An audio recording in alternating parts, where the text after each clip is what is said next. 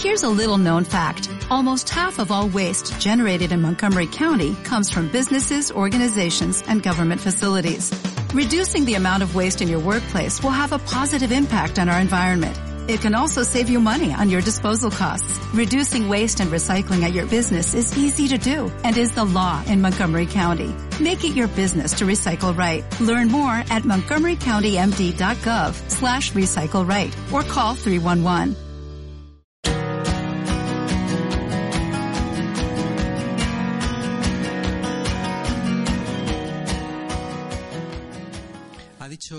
Sonia que la charla de hoy se titulaba, eh, iba a ser sobre la dignidad del ser humano. En realidad la vamos a titular El hombre y su dignidad como hijo de Dios. Este tema yo creo que es un tema muy importante, no se habla mucho de él. Es decir, es de estos temas que se dan por supuestos, como el valor de los soldados, ¿no? Se le supone.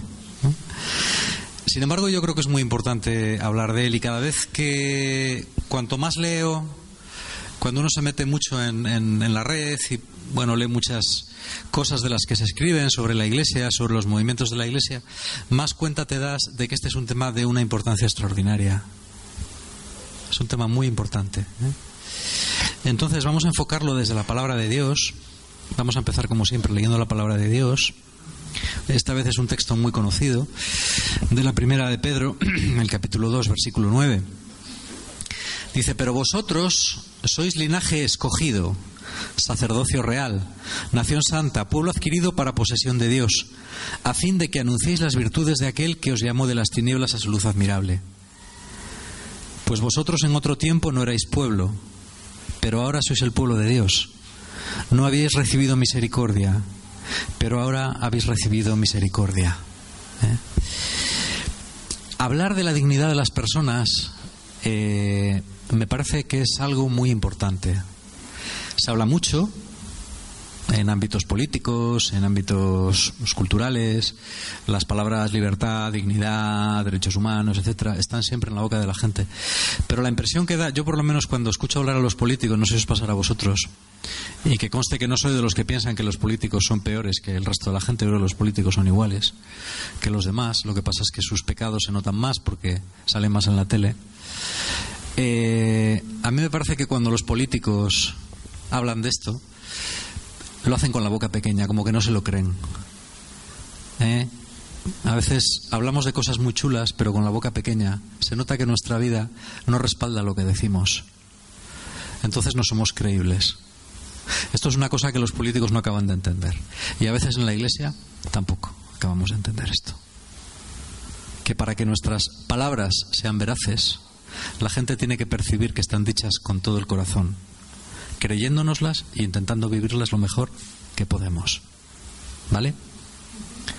Cuando digo podemos, digo, o sea, no digo mejor que podemos, digo que podemos del verbo poder.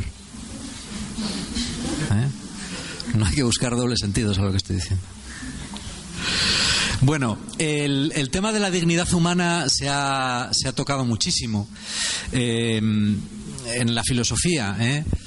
Pues desde, desde, la antigüedad hasta desde Picteto hasta Santo Tomás, mmm, prácticamente de una manera u otra, muchos filósofos han hablado de la, de, la, dignidad de los seres humanos. Yo creo que el que más ha influido posiblemente ha sido Kant. ¿eh? En la famosa fundamentación de una metafísica de las costumbres, él habla del, de la dignidad del ser humano y es muy importante lo que él dice porque de ahí se ha cogido prácticamente mmm, las declaraciones de los derechos humanos que hoy en día andan diciéndose por ahí. ¿no? Kant distingue, y esto es muy importante, no me voy a meter en filosofías aquí ahora, ¿eh? pero es importante que entendamos esto, distingue entre el valor y la dignidad. ¿eh? Porque la dignidad es un valor intrínseco de la persona moral y no admite equivalentes. La dignidad humana no tiene equivalentes, no se puede comparar a nada. ¿Vale? No puede ser confundida con ninguna cosa ni con ninguna mercancía, porque no se puede intercambiar por nada. La dignidad humana es intercam inintercambiable y invendible en sí. ¿Vale? Porque lo que no puede ser reemplazado ni sustituido no tiene precio, tiene dignidad. Lo que sí puede cambiarse o sustituirse no tiene dignidad, tiene precio. esta eh, distinción que Kant hace es muy interesante. ¿Eh? En el mundo actual otros filósofos como Habermas han hablado mucho también de la dignidad humana. En fin, no nos vamos a meter en este tinglado. Simplemente darnos cuenta de que es algo que está en la raíz de lo que somos y está también en la raíz de lo que es esta sociedad, ¿no? Bueno, yo creo que tenemos que tener en cuenta una cosa. Voy a hablar un poco a nivel teórico, después vamos a ir bajando un poco más a la tierra y a cuestiones prácticas, que es lo que nos interesa. ¿Vale? Todos los hombres tienen una dignidad intrínseca. Todos. Absolutamente por el hecho de nacer. O mejor dicho, por el hecho de ser engendrados. Habermas dice que solamente tienen derecho los nacidos. ¿Eh? Yo no entiendo cómo puede decir eso, pero bueno, él lo dice. Yo creo que el hombre, desde que es engendrado, desde que tiene un ADN propio, es derecho de sujetos y tiene una dignidad que nadie puede alterar.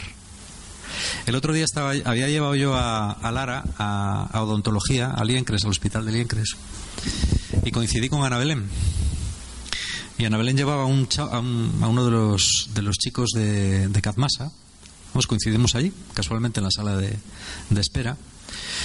Y era un, bueno, pues un chaval muy discapacitado, ¿eh? de estos que no, no, pueden hablar, no pueden expresarse, pueden andar con dificultad, ¿no? Estaba así, ¿no? Todo rato. Y yo pensaba, es decir, mucha gente consideraría que esta persona no tiene dignidad, porque no tiene, aparte de la forma, es difícil reconocerle como humano. Sin embargo, esta persona tiene tanta dignidad como cualquiera de nosotros. ¿Por qué? Porque es una persona. Incluso la gente que no tiene inteligencia, que no tiene el don de la palabra, que no tiene el don de comunicarse, o el de percibir el exterior, que también los hay así, tiene una dignidad. El mundo actual eh, encuentra mucha dificultad en fundamentar la dignidad humana, pero los cristianos no. Los cristianos lo tenemos muy fácil, porque sabemos que en cuanto somos, en cuanto nuestras vidas han sido permitidas por Dios y queridas por Dios, Incluso esas vidas que aparentemente no tienen ningún sentido. ¿Qué sentido tiene un hombre de 40 años tirado en una colchoneta eh, al que hay que alimentar, bañar, cambiar el pañal, así 10, 20, 30, 40 años hasta que se, o 50 hasta que se muere? ¿Mm? Los nazis en los años 30 desarrollaron una teoría muy sofisticada eh, que decía que matar a estas personas era un acto compasivo, porque estas personas llevaban una vida indigna. Entonces, eh, matarles era una forma de librarles de su propia indignidad. Eh, los judíos u otras razas, como también eran indignas, en el fondo les hacías un favor matándoles, a ellos y al mundo, porque les librabas a ellos mismos y a los demás de su, de su propia indignidad. En nuestros días, a veces, aunque no se diga en voz alta, a veces eh, los pobres la gente del tercer mundo, la gente que no es capaz de aportar nada a la economía global, en el fondo es considerada de la misma manera. Se habla mucho de derechos humanos, pero no de los derechos humanos de los pobres. ¿Eh?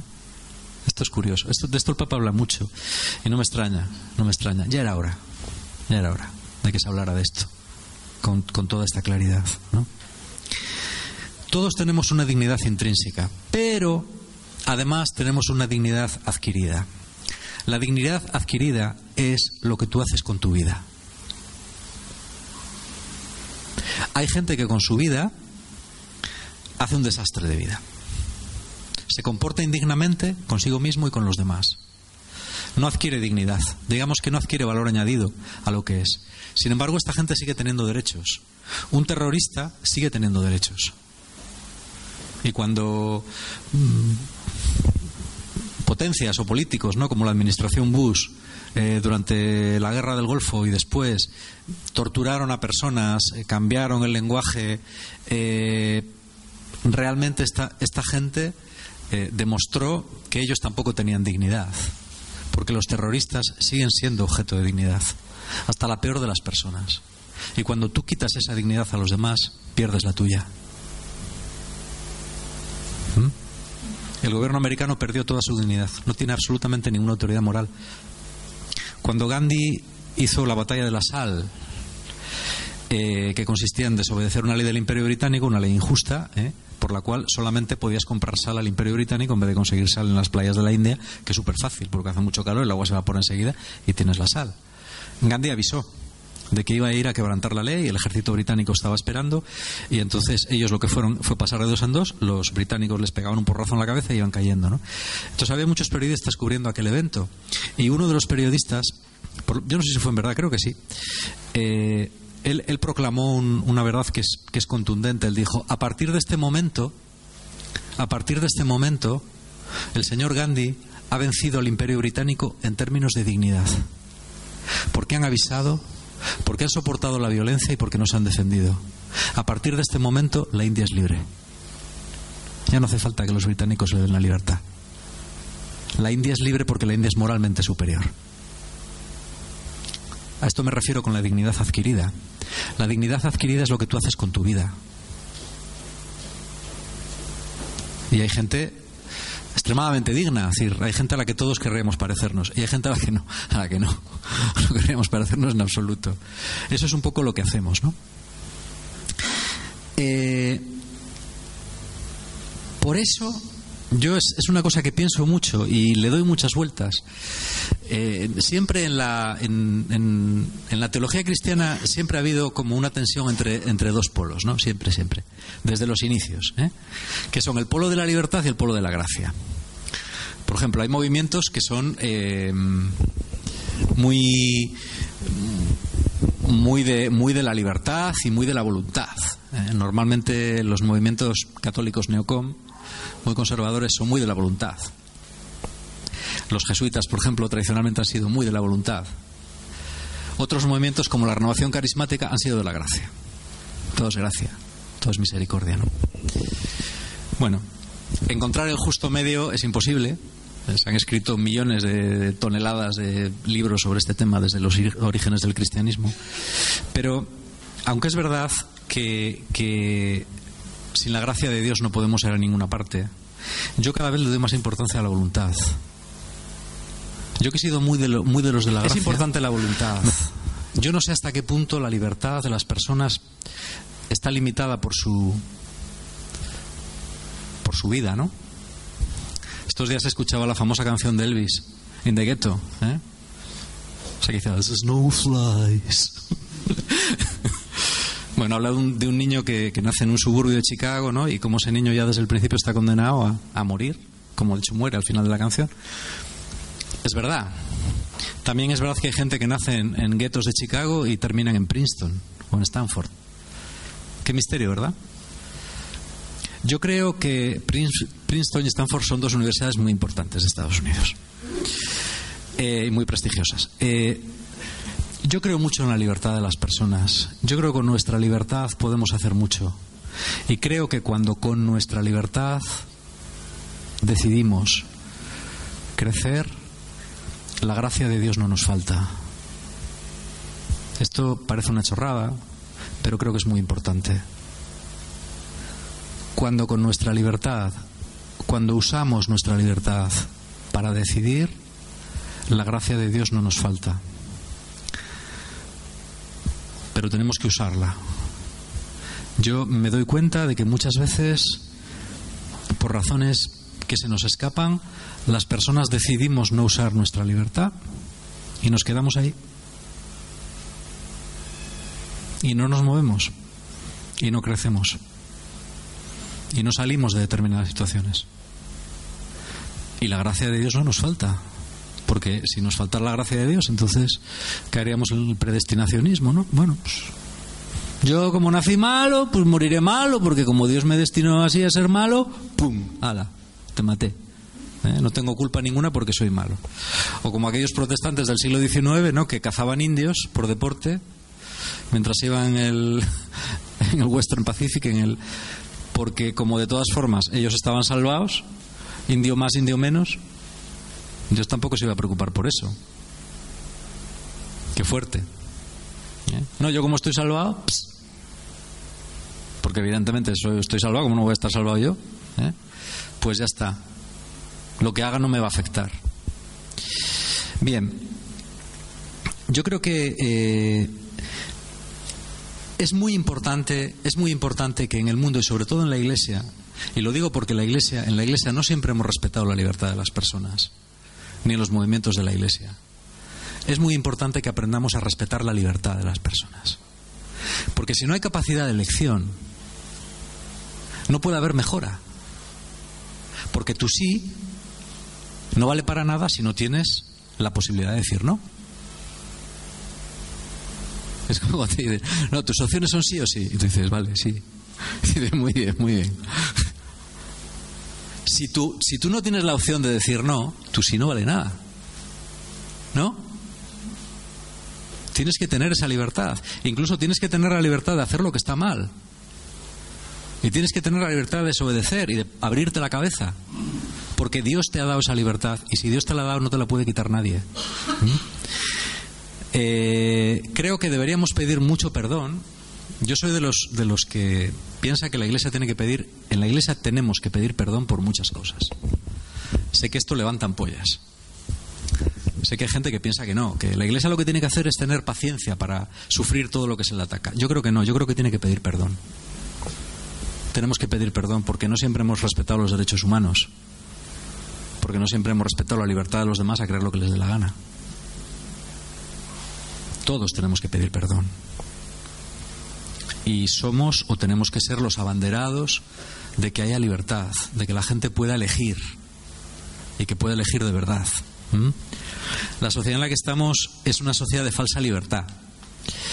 Eh, hace poco leí un, estaba leyendo no sé qué sobre los valores que más eh, que más se valoraban en la sociedad mundial, eh, bueno, en los países occidentales. El valor más valorado era la libertad. Pero la libertad es aparente, porque una persona no es libre para desarrollarse como persona si no tiene trabajo. O si con el sueldo de una persona de antes haces una reforma laboral y con ese sueldo ahora pagas a tres personas. Pero no se puede vivir con ese sueldo. No hay libertad cuando tú haces un mundo sin fronteras para los capitales. El dinero circula por todo el mundo. ¿Eh? Además, a una velocidad increíble. Hoy puede estar en Singapur, mañana puede estar en Chicago y pasado en África del Sur. Hay amigo, pero para las personas no. Y de eso, algunos de los que estáis aquí lo sabéis muy bien. Te dicen, no, no, tú no te muevas de ahí. Pero es que aquí vivo en la miseria y el hambre. Bueno, pues te quedas ahí, ajo y agua. Eso no es libertad. No vale una libertad para el dinero y una no libertad para las personas. Eso no es lo que quería Jesús. Eso no está bien.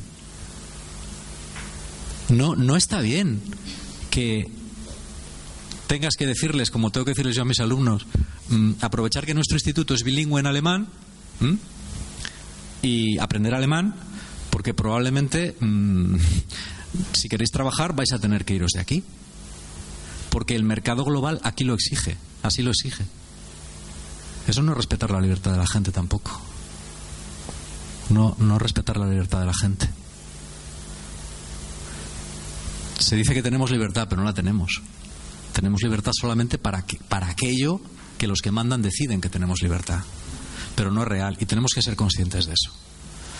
¿Mm? No tenemos libertad cuando ahora mismo tenemos la mitad de horas libres que teníamos en los años 70. Macho, pero es que el tiempo libre es muy importante. ¿Eh? Si, si tú obligas a una persona a trabajar el doble para poder vivir, ¿dónde queda la vida de familia? ¿Dónde queda el, desarrollarte, el tener tus aficiones, el, el, relacionarte con la gente, el venir a una reunión a alabar a Dios? ¿Dónde queda si tienes que trabajar 50 horas a la semana o 60? Para poder vivir o tienen que trabajar los dos. Yo recuerdo que en los años 70, en mi barrio, ya vamos acabando, guapo. En mi barrio trabajaban los padres, las madres no. A ver, no voy a meterme aquí, a lo mejor tenía que trabajar las madres y los padres no. No voy a entrar en quién tiene que trabajar. Pero un sueldo servía para mantener una familia más o menos bien. Ahora no. Ahora no. Entonces los niños tienen que ir a guarderías, tal, la gente no tiene niños, luego se dice que es que claro, que es que en España no tenemos niños. ¿Dónde está la libertad para la gente para que la gente se desarrolle? No la hay. Es libertad de boquilla. ¿Vale? Bueno, yo creo que es muy importante los cristianos, yo creo que tenemos un papel fundamental en reivindicar la dignidad y la libertad. A pesar de que en ciertos aspectos la sociedad ha mejorado en la dignidad, en otros aspectos se ha perdido en dignidad. A la gente hay que tratarla bien. A la gente hay que tratarla bien. No se puede tratar mal a nadie con ningún argumento, y menos con un argumento religioso. ¿Eh? Tú no puedes decirle a nadie, tú tienes que obedecer y ya está. Porque Dios no se lo dice a la gente. Si tú le dices eso a alguien, le estás quitando su dignidad humana. Si obedeces es porque tú crees que debes obedecer. ¿Mm? Mirar, ayer os cuento una anécdota, ¿eh? para enfocar el tema desde otro aspecto. Ayer estábamos en Casar, en el río, como era mi cumpleaños, eh, gracias, gracias. Eh, Lidia, Mario y Israel mm, decidieron que yo tenía muchísimas ganas de ir al río, ¿no? Y que entonces me iban a hacer el favor de me dijeron, papá, como tú tienes muchas ganas de ir al río a casar y hoy es tu cumpleaños, llévanos al río. Literalmente, ¿eh? O sea, esto es manipulación, pero vamos, total, ¿no?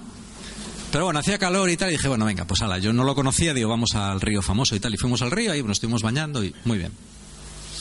El sitio está muy bien, eh, no sé la contaminación que habrá orgánica, supongo que bastante, pero bueno. Pero estuvimos un buen rato. Y había, había varios grupos de, chavales, ¿eh? Lo están pasando en grande, tirándose. Algunos se subían a un árbol que había y se tiraban, se tiraban al río desde 7 metros de altura o más. Y había un grupito de, de niñas de 14 años o así, que estaban, estaban eh, a la orilla del río jugando a las cartas. Y, mientras estaban escuchando reggaetón, bueno, en sus distintas variantes. Y bueno, yo cuando terminé de bañarme me senté y tal, estuve sentado ahí mientras se bañaban los críos a la orilla del río y las tenía ellas detrás. Y estaba escuchando la conversación. La conversación era, ¿Qué puta mierda de carta me ha salido? Joder, me cago en tal, me cago en no sé qué, me cago en tal, me pero así, ¿eh?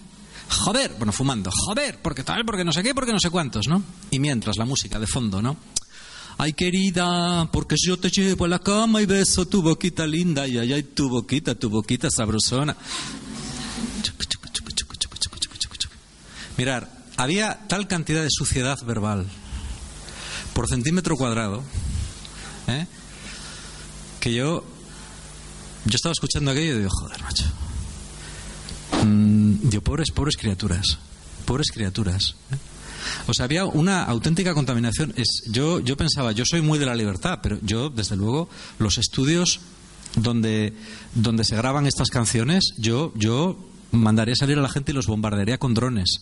¿eh? Mandaría drones cargados de misiles y pum, pum, pum. Los destruiría a todos. Porque digo, están dañando el alma de estas criaturas. Esta música está dañando el alma de estas criaturas. Y no es ponerme súper espiritual. No, no, es la verdad. estas canciones están manchando su alma. Es así. Y, bueno, aparentemente no le importa a nadie. esto que están escuchando es como ver una película pornográfica. Es exactamente igual. Puede que sea hasta, hasta menos, hasta, más dañino. Porque una película pornográfica probablemente no se identificarían con muchas cosas o les parecerían desagradables, pero, pero esto no. Y esto va entrando en el alma de la gente. Estas niñas lo van a tener muy difícil para ser libres. Van a tener muy difícil para sentirse dignas. Esta música está enseñándolas que ellas son una basura. Dame tu boquita linda, pero bueno, como si fueras un melón. Pero eres una persona, joder, no eres un melón. A ver, esta estética que llega a considerar el cuerpo de las personas como si fuera un filete comestible, exactamente igual. Estamos, estamos en una era de la indignidad, Y lo primero que tenemos que hacer los cristianos es recuperar el concepto de dignidad personal. ¿Eh? Me gusta mucho, eh, hay, un libro de, de Danny Silk, uno de los pastores de la iglesia de Bethel, que se titula La cultura del honor. Es muy original, ¿no? Es recuperar la cultura del honor, es recuperar una cultura que insiste en la dignidad de las personas, que nadie puede manipular, y que insiste en que las personas somos enormemente dignas y no vale cualquier basura para nosotros. Ni a nivel educativo, ni a nivel artístico, ni a nivel estético. No nos pueden dar basura. A los niños no les pueden dar basura. Esas músicas son basura. Muchos programas de televisión son basura y está atentando contra su libertad y contra su dignidad como hijos de Dios y como hijos nuestros también. Y esto es muy importante y hay que decirlo. Tenemos que recuperar esta cultura del honor. En, uno de los del libro me parece que se llama Revolución Moral, que lo escribe otro de los pastores de Decel, este Chris Balotham. Él cuenta cómo dice un día estaba yo mentoreando a un, a un chico y que, tenía una, una chica con la que estaba saliendo y tal y me dice, jo, mm, Chris, tengo que, tengo que decirte una cosa y tal. Y dice, ¿qué? Dice, que el otro día estuve con fulanita y le toqué los pechos así bastante. Y yo le dije, chico, has tratado con deshonor a una hija del rey. Eso no se hace. No, no le dijo, es que eso está mal, eso es pecado. No, no, no, no. Has tratado indignamente a una hija del rey. Y eso no se hace. Lo primero tienes que ir y pedirle perdón por haber hecho eso. Dice, no, pero es que a él le gustaba. Es igual. Pídele perdón. Y a lo mejor ella tiene que pedirte perdón a ti por haberte dejado. Oye, me gustó el concepto. Pero no era un concepto moral solamente. Era un concepto de dignidad personal. Tú eres demasiado digna como para que un chico manosee ciertas partes de tu cuerpo simplemente por gusto, porque te está utilizando, está tentando contra tu dignidad. Vamos a dejarnos de moralinas. Ese concepto es correcto, es bueno. ¿Por qué? Porque esa chica es una hija del rey, chaval. No puedes tratarla de cualquier manera. Yo muchas veces les digo a mis alumnas, vosotras sois princesas. Y se me queda mirando como las vacas al tren. ¿Eh? Sois princesas y nadie tiene derecho a trataros con menor categoría. A pesar de que esta sociedad os está diciendo que sois una basura, porque no tenéis el pelo tratado con champú no sé qué, porque no midáis no sé cuánto y porque tenéis el culo no sé cómo, es mentira. Sois unas princesas y los chicos también sois unos príncipes y tenéis que comportaros como tal. La dignidad personal se trabaja en público, pero también se trabaja en privado. Yo recuerdo un, confesor que yo tenía que me gustaba mucho porque en su despacho, donde me confesaba, tenía un dibujo. El dibujo era muy malo, pero era como un árbol así eh, mm, azotado por la tormenta y ponía, el lema era, en la tormenta también sacerdote. Mira qué chulo. Es decir, incluso en momentos muy chungos, no olvides quién eres. No olvides la dignidad que tienes. Trátate con dignidad. No hagas nada, ni aunque sea delante del espejo, que atente contra tu dignidad. Porque tú eres muy importante, tú eres muy valioso. Muy valioso. Tienes que ponerte. Yo es una cosa que le recomiendo a la gente joven. Ponte todas las mañanas delante del espejo y di, yo valgo mucho porque soy hijo de Dios. Yo valgo mucho porque soy hija de Dios. Yo no tengo por qué aguantar cosas indignas de un hijo o de una hija de Dios. Yo no tengo por qué ensuciar mi alma o mi cuerpo o mi mente o mi ambiente o lo que sea con basura porque yo soy un príncipe y merezco ser tratado como tal. Porque Jesús murió por mí en la cruz. Esto es la cultura del honor. La cultura del honor, es decir, no tiene nada que ver con la soberbia, ¿eh? Para nada. Ni con la falsa, ni con el postureo falso que se lleva tanto ahora. No, no, no, no es otra cosa más profunda. No es decir, no, yo es que soy la más guay del mundo. No. Los demás son igual de guays. Pero tú eres una princesa. Tú eres un príncipe. Porque eres un hijo de Dios y no mereces nada menos que ser tratado como tal. Nadie, ni en broma ni en serio, puede tratarte con falta de dignidad, ni con falta de respeto. Y tú tampoco debes hacerlo con nadie. ¿Mm? Estos valores yo creo que son muy importantes y yo creo que eh, yo quiero insistir mucho en ellos porque yo creo que tienen que ser la una de las cuestiones fundamentales de nuestro movimiento, ¿no? de nuestra comunidad. ¿Eh? Trata a las personas con honor, porque se lo merecen, hombre, porque se lo merecen. Trata bien a la gente, no trates mal a la gente. Yo cuando veo que se desprecia o se ridiculiza a alguien, me pongo, me pongo fatal, ¿eh? Ha llegado un momento, a lo mejor yo me paso, yo no digo que... Yo, por ejemplo, ya no puedo ver películas de, de tiros, ¿eh? Me deja mal, digo, pero ¿cómo, que...? O películas, aunque sea en plan película, ¿no? Las que se humilla gente o se trata a la gente mal. Digo, esta es una mala pedagogía. No, no debemos enseñar a los niños videojuegos en los que se destruye. Yo, yo con los míos tengo una verdadera lucha a veces, ¿no? Cuando juegan con la Play, juegos destructivos, juegos en los que se destruye, en los que, bueno, es una broma, es mentira, en una película también es mentira, pero vamos aprendiendo un lenguaje. ¿Eh? Cuando alguien sale y te pone en la cabeza, ponte de rodillas, te voy a volar la cabeza, hijo de tal. Eso no es bueno, eso no es una buena pedagogía. ¿eh? Eso es basura mediática. Yo, yo mm, cada vez lo digo peor. De hecho, ya normalmente ya cambio. No, no, no veo eso. Porque me parece que es indigno. Y esas cosas acaban manchándote también. ¿Por qué vamos a permitir eso? ¿Mm? Bien. De la misma manera, y termino con esto, eh, no hay que tratar a los demás con, con suficiencia o con paternalismo. Eh, Iba a poner un ejemplo concreto, pero no lo voy a poner. Porque muchos aquí conocéis el ejemplo, así que no lo voy a poner. O podréis conocerlo. Muchas veces que alguien te trate con... Yo me acuerdo una vez que estábamos en... hace ya muchos años, en un, en un encuentro cristiano. Yo creo que era en... en Villacarriedo. ¿eh? Tal vez vosotros dos y Bor estabais y a lo mejor Antonio también. Eh, y yo recuerdo que vino un señor una vez a hablarnos de hablarnos pues del matrimonio, de tal, no sé qué. ¿Eh? Una cosa horrible, horrible. O sea, era un, hombre muy majo el pobre, pero es que vivía en las nubes, o sea, no sabía dónde estaba, ¿no? Y estaba yo comentándole a alguien no sé qué, y se me acerca y me dice, yo tenía 25 años, me dice, tú eres el revoltoso del grupo, ¿eh? me dio una vergüenza ajena, tremenda, ¿no? Esto de... A mí no me gusta el paternalismo. ¿eh? Eh, a veces pienso por qué Jesús prohibió llamar a nadie padre. No, no hemos respetado eso. Llamamos padre a la gente. ¿eh?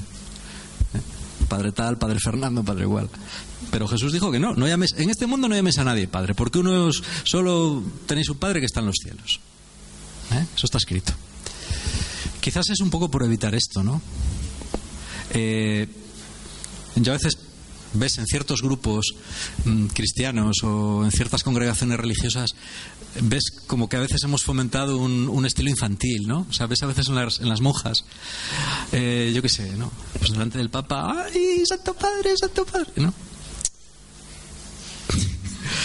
es, simpático, pero no es testimonial. No es testimonial. ¿eh? Tengo que decirlas, joder, que sois mujeres. Coño hechas y derechas. ¿eh? No, sois mujeres.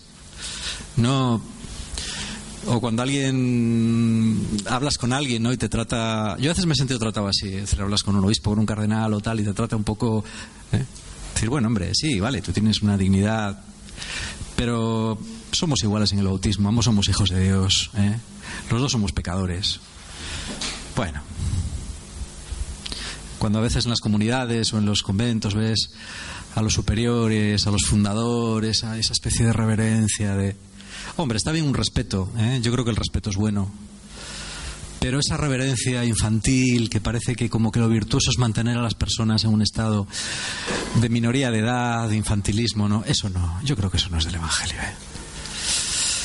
Yo creo que eh, lo que tenemos que luchar es por devolver a, las personas la dignidad que Jesús nos muestra. ¿Cómo tenemos que ser? ¿Cómo era Jesús? ¿Cómo era Jesús? Termino con una, con una anécdota em, sobre la dignidad y el valor de la propia dignidad. en 1956 creo que fue, en la Unión Soviética, no sé cómo estaréis de historia, en la Unión Soviética se terminó, bueno, se decidió empezar a criticar la época de Stalin, la época anterior. Hacía tres años que Stalin había muerto y bueno, se empezó a, poco a poco, a Stalin le habían convertido en un dios y se, empezó a criticarle desde el poder, ¿no? Poco a poco para que la gente no... Y por lo visto un día estaba Khrushchev en el, hablando al Politburó o al Soviet Supremo, no sé, una, Soviet Supremo sería, porque eran, muchos. Y estaba hablándoles de, de, todo lo que había hecho mal Stalin, ¿no? Porque el camarada Stalin cometió asesinatos, cometió crímenes, ta, ta, ta, ta, ta, ta, ta, ta. Y él había sido uno de los ministros de Stalin.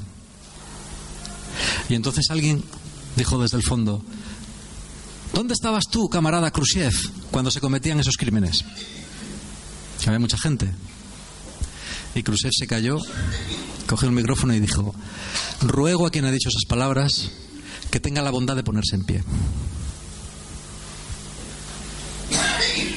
un silencio. Allí no se, no se movía ni una mosca, ¿no? Todo el mundo, todo el mundo callado y tal. Y Khrushchev esperó unos momentos y dijo, querido amigo, seas quien seas y estés donde estés, yo estaba en ese momento donde estás tú ahora mismo. Callando la boca con miedo. Y el escritor que cita esto dice, Jesús se habría levantado. Jesús habría dicho eso y se habría levantado. Eso es dignidad. Amén.